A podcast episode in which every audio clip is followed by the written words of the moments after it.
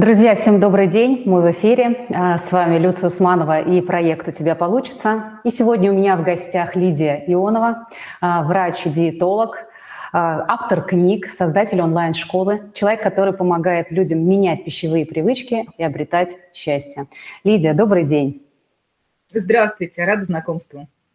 А, взаимно. Рада, что вы откликнулись на наше э, приглашение и пришли сегодня на подкаст.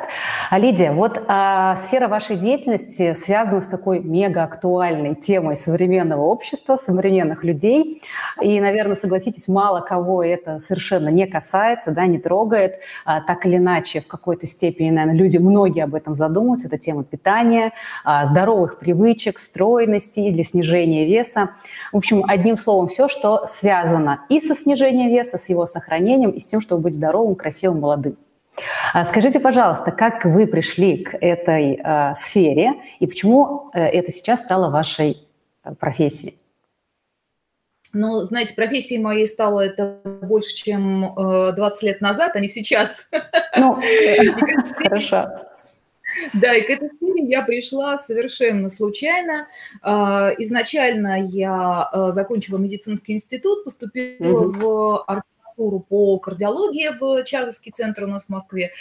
А, закончила ее благополучно, работала кардиологом некоторое время, а, родила старшего сына и вернулась в кардиологию. Меня позвали как кардиолога работать в один из первых очень таких элитных фитнес-клубов в Москве.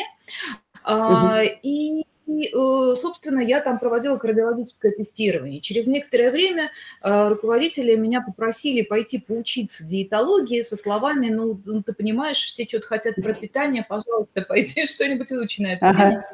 Вот так вот неожиданно это оказалось э, моим призванием. Здорово, спасибо. Вот э, вы пропагандируете такой подход, как нет диетам, да, а здоровым привычкам. Ну, и, в принципе, это отвечает тому тренду, который, в принципе, сейчас есть, да, и многие ведущие диетологи, они тоже говорят, что диеты – это вред, а самое здоровое – это иметь нормальные пищевые и не только привычки, и, в общем-то, придерживаться вот этого нормального, здорового образа жизни, тогда все будет хорошо. А, скажите, как по-вашему, значит ли это, что теперь диеты кан- канут в лету? А, вы знаете, я свою книгу эм, «Здоровые привычки» написала еще в 2012 году, и угу. поэтому, по сути, общем-то, я являюсь основоположником этого метода в России, потому что до того, как написать, как вы понимаете, я много лет это уже практиковала. Конечно, и конечно. Пришла, и пришла к выводу, что это единственное, что позволяет людям э, удерживать нормальный вес всегда, иметь нормальное здоровье, иметь много энергии для э, ну, нашей жизни, для решения обычных задач, и чтобы работать успешно, и чтобы быть мамой или папой, да, хорошими родителями, да, решать да, массу да. задач. А, вот, и поэтому я так думаю, что мне очень радостно, что это становится трендом, потому что потом, а, когда я начала изучать более глубоко нейрофизиологию, когда я пошла, например, там медитировать, и со всех сторон я слышала, что ребята здоровые привычки, да, и буддийские учителя по медитации говорят здоровые привычки, и нейрофизиологи говорят, создавайте автоматизм, он вас спасет, и он вам поможет. И действительно, то, что э, вот я эмпирически вывела для себя, сейчас оказывается таким мировым трендом. Но а, очень радостно, что это распространяется широко, но, к сожалению, я так думаю, что диеты никуда не денутся, потому что а, наш мир меняется таким образом, что все хотят очень-очень быстро, и мало кто все меньше и меньше задумывается о долгосрочных последствиях. И вот те успешные люди, которые хотят долгосрочно, чтобы все было хорошо, они будут выбирать здоровые привычки. А те, э, кто думает о, только о сегодняшнем дне, сегодня, не завтра, будет завтра, а, будут выбирать диеты. Ну и не надо забывать, что существуют медицинские показания. А, то, что мы называем, к сожалению, в России диетой, Вообще это с греческого переводится как образ жизни. И во всем подразумевается под словом диета в большей степени такой режим питания, которого человек придерживается, а не что-то, на чем там сидят одну-две недели, там на гречке, на кефире и так далее, и потом возвращаются к своей прекрасной жизни, которая привела к необходимости сидеть на диете. Ну да, уже ведь доказано, что когда человек регулярно вот именно приходит к диетам, как, как, как говорится, в нашем российском понимании, да, то есть это некие жесткие ограничения в течение какого-то короткого там или, может, чуть длительного времени, не имеет значения. Но потом, когда он возвращается, то начинается вот эти раскачивания вот этих качелей. Ничего, кроме вреда, это не приносит, да, насколько я понимаю. Да, это, это, это известно давно, в науке это известно, mm-hmm. но вот только, собственно, я начала этим заниматься там в 98 году, да, это уже было известно, да, и уже исследования mm-hmm. на эту тему проводились, уже все знали, что такое йо-йо эффект, но, к сожалению, э, до широких масс это очень э, плохо доносилось, и очень радостно, что сейчас это доносится все шире, шире, шире. Угу. Да, я тоже считаю, что это хорошо, потому что, ну, действительно, вот это вот худее к Новому году, к 8 марта или там к какому-то значимому событию, оно, как правило, потом приводит к каким-то разочарованиям, да, когда, да, там на один день что-то получилось или там на неделю, а потом жуткие откаты, да еще с плюсами. Человек попадает в какое-то нервическое состояние, и это только действительно все ухудшает. Хорошо. Что э, именно вы, вы имеете в виду, да, вот из вашего опыта, из вашего э, наработок, да, профессионального профессионального опыта, когда вы говорите о здоровых привычках. Это о чем? Это о здоровых привычках не только в еде, но и в образе жизни, конечно же. А, и у меня, например, в курсе «Здоровые привычки» их аж целых, господи, страшно сказать, 34, угу. и столько же в управления тягой. Эм, имеется в виду тяга к еде, конечно же. Угу. И э, можно, можем назвать, собственно, первые такие 10 базовые, которые, э, почему я их называю базовые, потому что они, знаете, как фундамент дома. А если они есть, дальше можно строить стены, крышу, все в порядке будет. А если у нас построена стена, а, стены, крыши и так далее, но нет фундамента, да, то дом рухнет. И эти угу. базовые их все знают, конечно же, вопрос, кто, э, кто это делает, да, у кого это стало автоматизмом, у кого это стало естественным образом жизни. Э, первое – это регулярная еда конечно же, чтобы хотя бы три приема пищи в день были без э, пропусков. А, ужин очень важно, чтобы был за 3-4 часа до сна, не прям перед сном с одной стороны, и с другой стороны не слишком рано, потому что это тоже плохо, так, как, так же, как и слишком поздно. Достаточно воды, следующая привычка. Достаточно овощей. И вот это, наверное, самая главная привычка, которая страдает у большинства людей, у большинства россиян, это точно абсолютно, это исследования проводили на эту тему – и эм, мы не доедаем овощей очень-очень сильно, нет такой культуры у нас. Дальше достаточно фруктов, э, достаточно хороших полиненасыщенных жиров, и тогда мы можем минимизировать вредные насыщенные. А, очень важно, чтобы были сложные углеводы, да, а, крупы ежедневно в рационе. И тогда мы можем спокойно минимизировать эм, простые углеводы, а, сахар, все, что его содержит. А, конечно же, нормальный сон. И рутинная физическая активность. Ну вот рутинная это совсем, понимаете, вот когда мы просто двигаемся, это вот те самые шаги пресловутые. О которых да, да, да, 10 тысяч. Ага. Да, слава богу, что уже все знают. Угу. Хорошо, но вот смотрите, многие люди же, которые к вам приходят, э, скорее всего, они не приходят за здоровыми привычками, да, они все-таки приходят с запросом, как сбросить вес все-таки зачастую это у многих проблема стоит, и это является основным мотиватором. И когда человек уже, ну, наверное, с пониманием, да, и вы ему это рассказываете на своих курсах, своих книгах, он уже к этому приходит. Но тем не менее, первый запрос «хочу похудеть», там, сбросить столько-то килограмм, сохранить стройность, или, например, человек смог сбросить вес, и теперь у него запрос а, его сохранить. Да? Вот с чего вы начинаете в работе с таким человеком? А, э, но вы знаете, прежде всего хочу сказать, что сейчас появился и другой э, класс э, пациентов, клиентов, которые приходят с другим запросом. Мне это очень Здорово. радостно. Ага. Да, они, они говорят, хочу э, нормально есть для того, чтобы нормально жить, для качества жизни, для энергии. Но это вот то, что, наверное, называется словом биохакинг. Я много-много лет работала, пока через некоторое время выяснилось, что все, что я делала, оказывается... Биохакинг. Да-да-да, сейчас очень популярно, это здорово.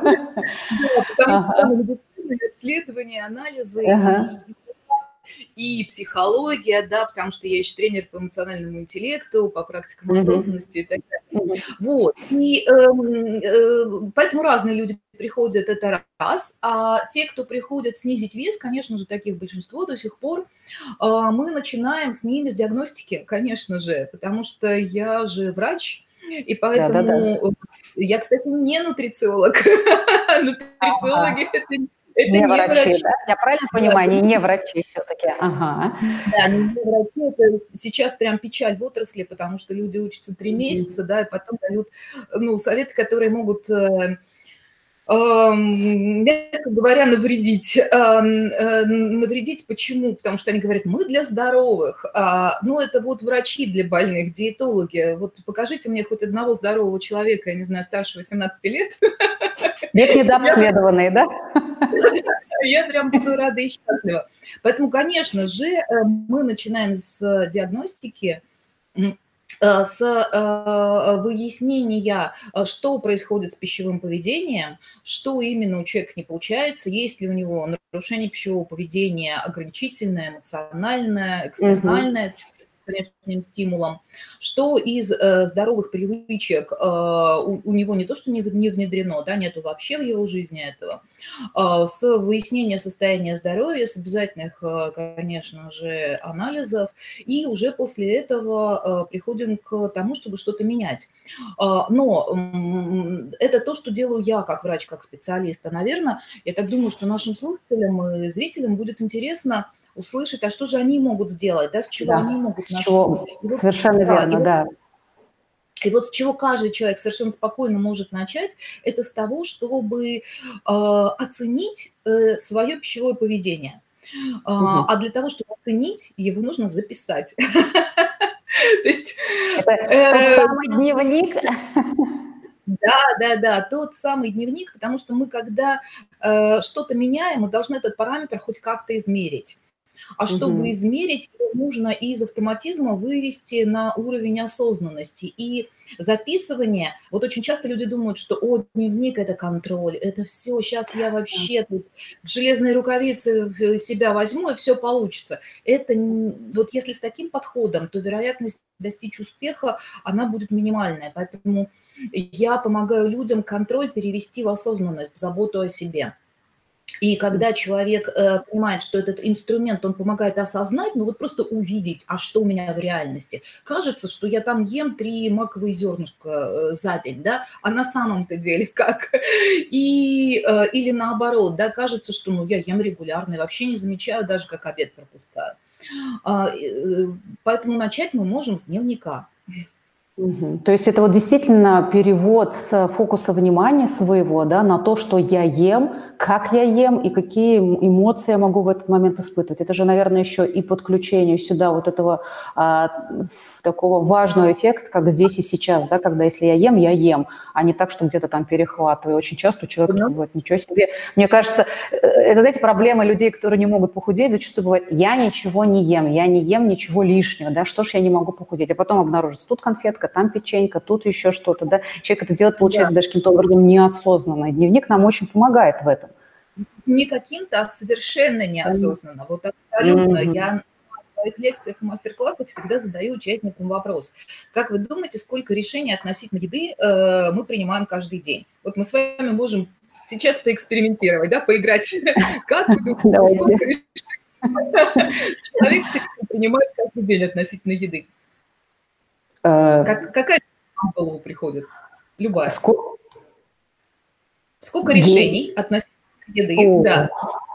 Ну, три раза, в день, три, три, три раза в день, как минимум, там, что я буду есть, да, это три как минимум. А, не, не, не голоден ли я между приемами пищи, соответственно, еще там сколько, ну, минимум 10-20, наверное.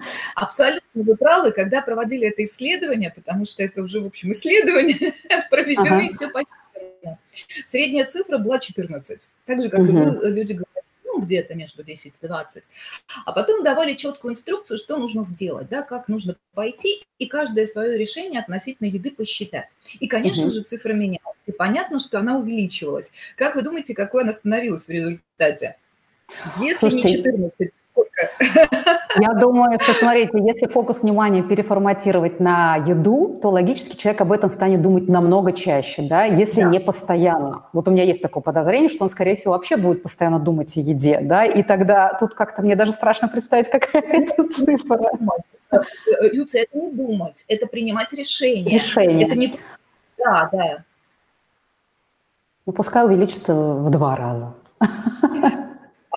Э, да, многие думают 28. На самом деле 228. Представляете? 200. То есть больше 200 решений о еде мы принимаем каждый день. Как мы их принимаем? Мы что, каждое решение обдумываем? Да нет, конечно. Мы их принимаем mm-hmm. в состоянии автопилота. То есть на осознанном уровне у нас меньше 5% от э, тех решений, которые принимаются нашим мозгом ежедневно. Остальные 90-95 как принимаются? В состоянии автопилота пилота. И именно поэтому, в общем-то, еда, пищевое поведение в норме. Это норма, это не то, что мы какие-то, я не знаю, глупые создания. Мы таким образом освобождаем резервные мощности своего мозга от, э, для того, чтобы решать другие более важные задачи, потому что еда – это рутинная задача. Но ну, да. если есть да, что нас не устраивает, лишний вес, я не знаю, инсулинорезистентность, артериальная гипертония, другие риски. А, внешний вид, в конце концов, плохой, потому что еда влияет в том числе и на э, наш биологический возраст и сколько мы хотим прожить, а, то тогда, значит, автопилот наш как-то вот не очень хорошо настроен, надо менять. Но смотрите, здесь же тогда можно говорить о том, что человек с нарушением пищевого поведения, он может вообще быть зациклен на еде, да? А э, здесь же две крайности могут быть, то есть человек уже, да, у него даже нет лишнего веса, да? это же другая крайность. У него, да. может быть, даже нет лишнего веса, а он постоянно, это гиперконтроль, он каждый момент думает, а, что я съела, да, а не поправилась ли я тут в районе талии на лишний миллиметр. То есть это какая-то уже да, да ну, как бы, э, стиль поведения близкий к паранойи получается. А у этой крайности уже есть имя давно, называется она орторексия. Это зацикленность на а, вот этом здоровом образе. Не да, я слышала такое. Да, не тренировка его в течение некоторого времени, чтобы создать здоровый автоматизм, а именно зацикленность постоянная. И, конечно, это тоже проблема, потому что если она длительно существует, она может перейти в пищевое расстройство, в анорексию, а это уже психиатрическое заболевание. Да, то есть во всем, как и в любом деле, должна быть некая здоровая золотая середина, да, и человеку нужно как бы, ну вот, э, вы, выработать некий инструментарий, да, для себя помогающий, который ему, э, ну, вот, который ему будет помогать, да, масло масляное получилось. А какими, какими инструментами вы делитесь для того, чтобы человеку было проще, и он как бы мог себя вот в эти здоровые привычки ввести? Что, какие помогатели на этом пути? Ведь это непросто. Угу. Ну, смотрите, вот я хочу сказать, да, возвращаясь к предыдущему вопросу, еще немножко добавить. Mm-hmm. Вот в чем разница, да, между нормальным э, построением здоровых привычек и орторексией? Нормальное построение вообще любого навыка, неважно, пищевое поведение мы э, э, выстраиваем себе, или учимся играть на пианино, да, э, или там печатать десятью пальцами. Любой новый навык, он требует погружения, и потом появляется автоматизм. А, и э, вот если это погружение постоянное, э, длительное время без отсутствия автоматизма, тогда это проблема. А, но для того, чтобы создать навык, вначале нам важно, конечно, погрузиться, а потом уже это происходит э, легко и естественно. А, какими инструментами возможно для этого пользоваться?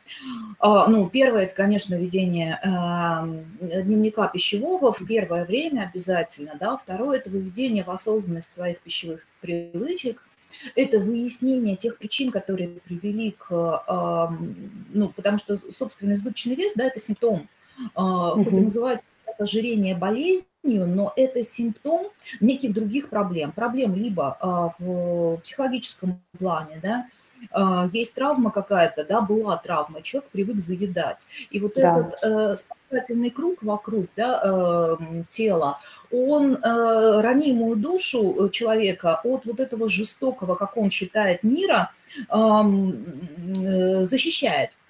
Но это я говорю уже совсем о глубоких вещах. Да, я понимаю. Да, более простые вещи – это эмоциональная еда, это привычка. А сейчас у нас, ну, все, последний год понятно, что это очень стресс, стрессовый год. А, и когда стресс возникает, э, мы всегда реагируем на него еду. А, либо перестаем есть, либо наоборот усиливается э, тяга к еде. А, и те эмоции, которые мы испытываем естественно, потому что ну, вот таковы условия жизни, а во время стресса это либо раздражение, злость, гнев э, – один полюс эмоций, либо второй э, полюс эмоций – тревога и страх. Бывает, что они эм, сменяют друг друга в зависимости от того, какая реакция у нас в или беге активизируется автоматически, опять-таки, независимо от нашего сознания в головном мозге.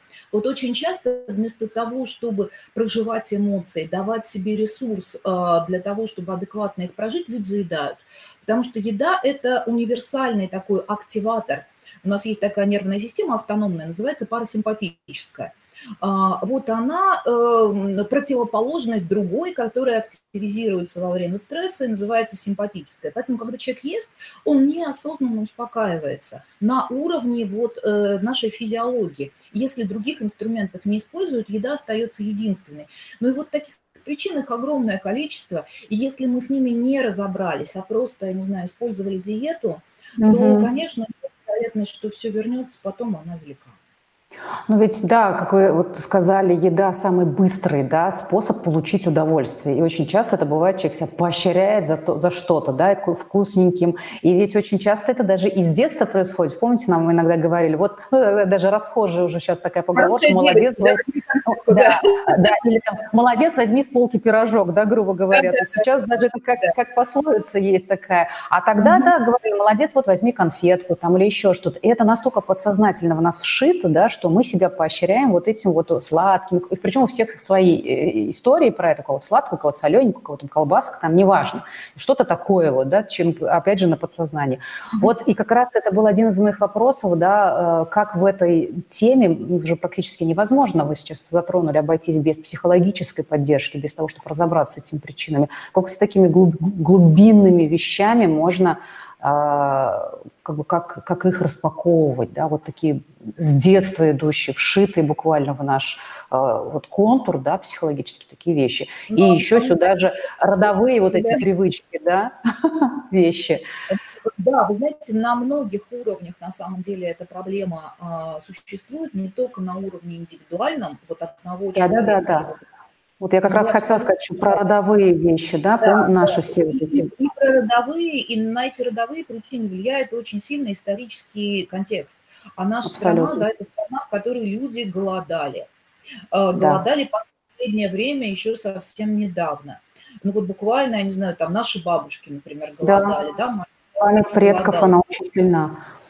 Да, и э, как с одной из клиенток мы разбирались, да, почему у нее не получается одна из привычек. Одна привычка называется оставлять еду на тарелке. Оставлять, угу. когда ты наел. То есть спрашивать себя, вот мне ок, мне уже хорошо, э, я могу остановиться, э, потому что очень часто это происходит автоматически, человек доедает все не задумываясь. И вот у него никак не получалось, пока мы в конце концов не раскопали, что причина в том, что бабушка пережила блокаду. Угу это не говорилось, это там, за это не наказывалось, это было просто э, э, ну, вот естественным в роду э, таким запретом, что нельзя выбрасывать еду, нельзя оставлять да. еду, да, надо обязательно все доедать. И таких вещей огромное количество. Опять-таки, начиная от вот, исторического контекста и заканчивая вообще тем, куда идет человечество. Потому что наше житие оно создано для того, чтобы мы добывали еду, чтобы мы бегали за ней в течение дня. Там 3-5 э, тысяч калорий тратили только на поиск еды. Где сейчас мы тратим их, сидя на диване? Нигде, абсолютно. Нет, нигде. А, да, здесь очень-очень много пластов.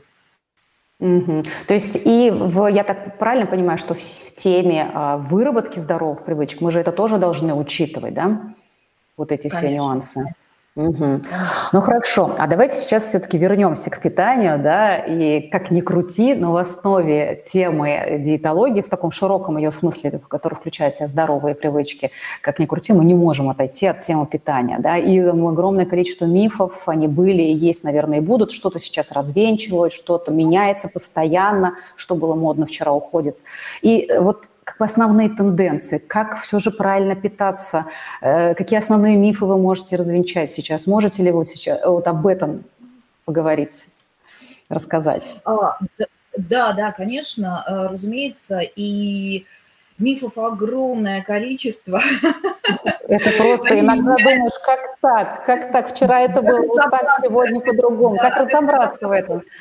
В этом во всем разобраться в этом не просто даже специалистам, я вам скажу. И поэтому mm-hmm. вот мы выезжали, когда мир был открыт, да, я постоянно много лет, да, с 2003 года практически каждый год э, езжу на разные международные конгрессы, потому что там э, говорятся, э, говорится и докладываются о метаисследованиях. То есть, когда угу. берется, я не знаю, 50 исследований на одну тему, например, да, питание при онкозаболеваниях, и говорится, вот 29 показали вот это, вот такой результат, а 21 показало вот такой результат. И поэтому в целом на данный момент мы склоняемся вот к этому. Да. В мире. А, и даже, соответственно, один а, один, э, одно исследование, оно не может претендовать на то, чтобы э, быть абсолютно объективным, да, поэтому, конечно же, метаисследование. А, Все меняется, действительно это правда, но то, в чем сходятся абсолютно э, все ученые, э, общие э, тенденции следующие, это умеренность в отношении еды. Умеренность это значит спокойное и ровное отношение к еде и вот та самая осознанность, да, которой мы немножко коснулись, да, э, mm-hmm. которая не просто я понимаю, что я ем, но я чувствую сигнал своего тела, да, я понимаю, у меня нет необходимости переедать. У меня есть инструменты, э, там, как справляться со стрессом, как проживать тревогу, как э, проживать э, гнев и так далее.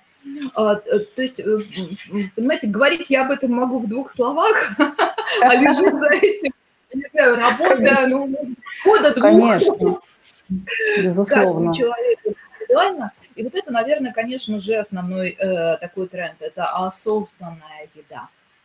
Угу. Осознанное и а, все же количество, да, если мы говорим про некое, опять же, здоровое поведение относительно еды, то это исключить обжорство и недоедание, да, какое-то вот эти две крайности, и остановиться да, в каких-то разумных пределах. Да, вот в этих разумных, угу, угу. в тех самых разумных пределах, да-да-да. Нам так интересно. Обо всем поговорить. Невозможно, да. Мне очень интересно. Я хочу вам 100 вопросов задать, но... Да, задавайте.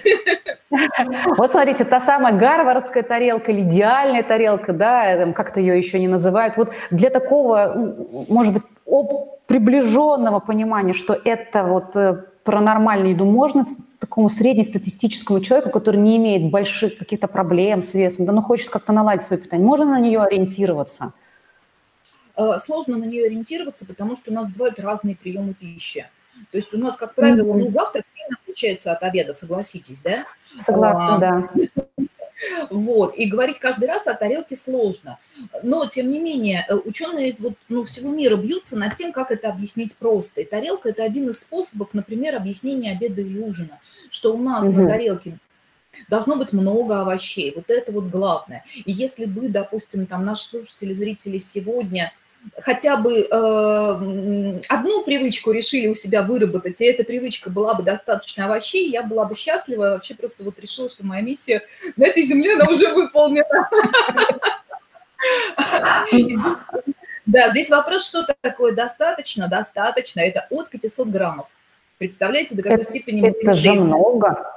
Ну, ну, смотрите, вот я даже по себе могу сказать, летом, вплоть до вот ноября, вот начиная где-то с апреля, ну, да, наверное, с апреля до ноября вообще проблем с овощами нет. Ну, правда, у меня там, мы живем за городом, у нас свой, там, мы даже сами выращиваем. Ну, в общем, это такой кайф, реально, овощи в разных видах, тушеные, там, сырые. Вот как начинается ближе к снегу, я прям просто вижу это по себе. Да мне неохота эти овощи есть. Ну, правда, я очень много лет за ним, ну, как бы для себя в теме вот этой питания, да, то есть у меня нет какого-то фанатизма, но я стараюсь вот это все отслеживать. Я прям реально вижу, осознаю, что у меня меньше овощей стало. Вот что с этим делать? Как быть? Ну, правда, не хочется их кушать в таком количестве. А, э, смотрите, во-первых, зимой не хочется кушать сырые овощи, и совершенно спокойно можно есть приготовленные. И это совершенно спокойно могут быть сезонные овощи, та же тыква, например, да, которая спокойно вот, Такой на супчик вкусно, да. какое-то время зимой. А сейчас, с учетом новых технологий, так это могут быть просто замороженные овощи, угу. что совершенно прекрасно. А квашеная капуста, которая, ну вот, готовится и как э, источник э, и э, нормализация микрофлоры кишечника с учетом того, что это ферментированный продукт, да, да, да. и витамин С, да, ну, вот она прекрасна. То есть здесь много всяких разных решений есть. А, ну вот, вот, кстати, спасибо, что вы за это э, сказали. Да, вот я сейчас реально с удовольствием ем квашеную капусту, то есть это туда же, да, то есть у меня все равно представляешь, что это какая-то зелень должна быть, это должна быть непременно трава там, да, и вот это все. То есть совершенно нормально мы едим свеколку, да, свою тыкву, там, ту же квашеную капусту, и это же естественно для нашего, для, ну, как бы человека, который живет на этой территории. Да, абсолютно. Угу. И э, если, э, смотрите, э, есть простой лайфхак, готовы поделиться им. Я клиентам Давайте. всем своим рассказываю, что очень просто мы можем увеличить количество овощей э, и улучшить качество своего рациона. Если мы обед, например, начинаем с супа овощного, здесь ключевое угу. слово овощного, понимаете, потому что какой-нибудь, э, я не знаю, там наваристый, э, Эм, сильно с огромным мясом борщ, это, конечно, будет хорошо, но немножко не то. А овощной угу. суп, э, с него начинаем обед, а ужин начинаем с салата. А, и к этому добавляем еще овощной гарнир. Хотя бы в один прием пищи, в два, если то идеально. То все, у нас уже норма овощей. Нам на эту тему можно уже не задумываться. Угу. То есть на самом деле все не так-то и страшно. Просто опять же здесь правильный подход, знание. Главное, Главное начать тренироваться.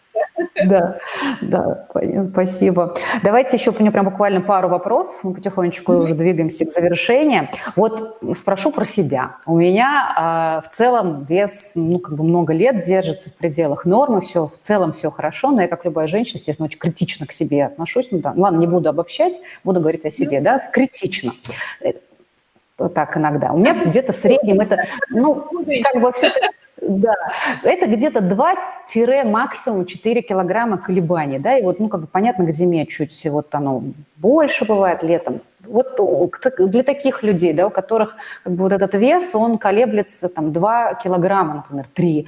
И, как правило, ну, для снижения это самые сложные килограммы, да, которые вот уже а, можно даже сказать, говорить о каком-то варианте нормы. Есть ли какие-то рекомендации вот здесь, да, чтобы вот, ну, прямо, прямо, прямо спрошу, да, чтобы снизить вес на 2-3 килограмма?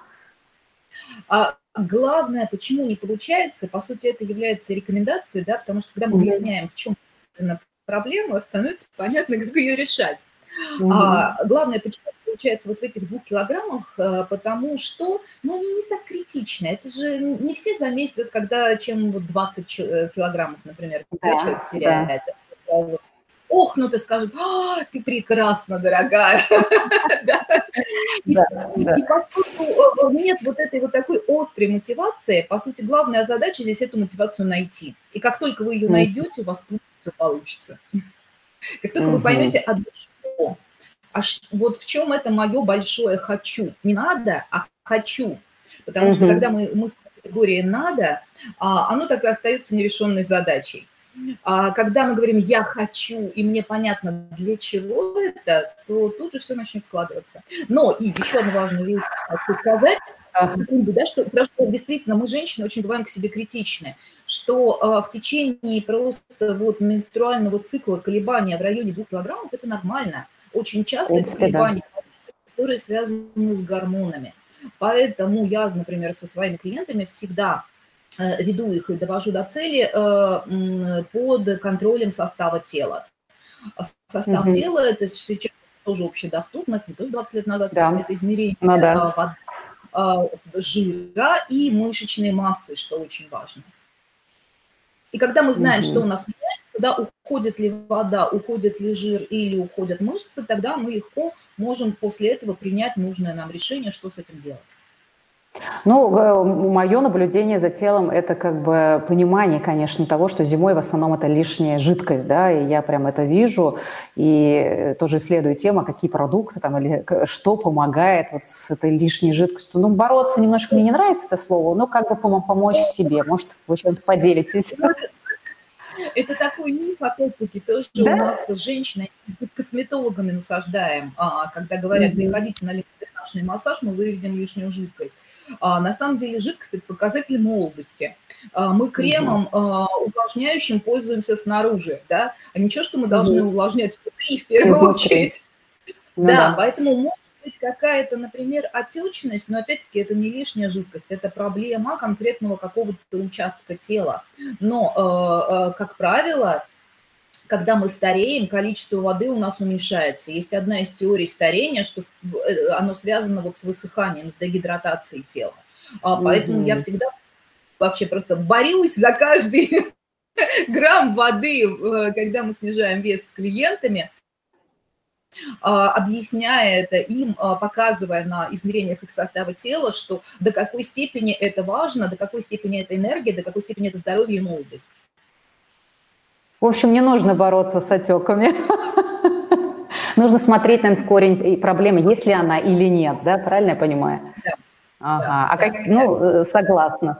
Это нормальный здравый смысл, да, иногда, опять же, э, такое критическое некое отношение к себе, оно как бы превалирует, но вот это э, понимание, да, вот почему я всегда снимаю, ну, мне хочется поблагодарить тех людей, которые популяризируют э, вот э, какие-то вещи для людей, потому что знание, понимание, да, вот э, это очень большое большая самопомощь, да, ведь проблема возникает часто тогда, тогда, когда мы не понимаем, почему так, да, и вот э, за это я всегда э, да. вас благодарю сегодня, за то, что вы э, это рассказываете, и это действительно очень важная такая миссия людей просвещать других, да, причем просвещать не этими мифами, опять же, а базируясь на вот таких исследованиях серьезных, научных, потому что за этим, я считаю, будущее и за этим нормальное проживание нашей жизни – совершенно верно, согласна с вами абсолютно, потому что когда мы говорим об изменении взрослого уже человека, да, то а, в первую очередь без а, осознания изменения невозможно. То есть ребенку можно сказать, иди делай. Взрослый угу. должен понимать причины следственные связи, и тогда он будет это делать самостоятельно. И тогда появится та самая мотивация, да, и вот это вот ощущение «хочу, все, побежал делать». Да. И это и еще понимание того, что это возможно сделать, да, благодаря вам, благодаря тем навыкам, которые, которыми вы делитесь. Лидия, спасибо огромное. Наш эфир завершается, но у меня маленький вопросик, которым я традиционно завершаю эфир. Он не имеет отношения к нашей теме, но я спро- спрошу вас ваше мнение, на ваш взгляд. Почему у человека получается или не получается? Э, вы знаете, очень много причин. У кого-то это сценарий, чтобы ничего не получалось. Э, есть такие люди, э, для которых позиция жертвы неосознанно это самая выигрышная позиция. Они страдают, но в этом страдании, собственно, заключен смысл жизни. И поэтому, если человек хочет, у каждого из нас, это ну, психология как наука это уже доказала, есть все ресурсы для того, чтобы мы достигли своих целей. Пока мы живы. Спасибо большое за ответ и огромная благодарность вам за эфир, за те знания, за те и за ваш позитивный настрой относительно этого, которым вы делитесь. Я, мне было очень интересно с вами сегодня общаться и надеюсь, нашим зрителям тоже. Спасибо вам, спасибо, что пригласили. Мне тоже было очень-очень приятно поделиться тем, э, что я знаю, что я умею. Надеюсь, это было полезно. Да, это очень полезно. Ну что, друзья, всем хорошего дня. Лидия, вам удачи и до новых встреч. Всем пока-пока. Прощаемся.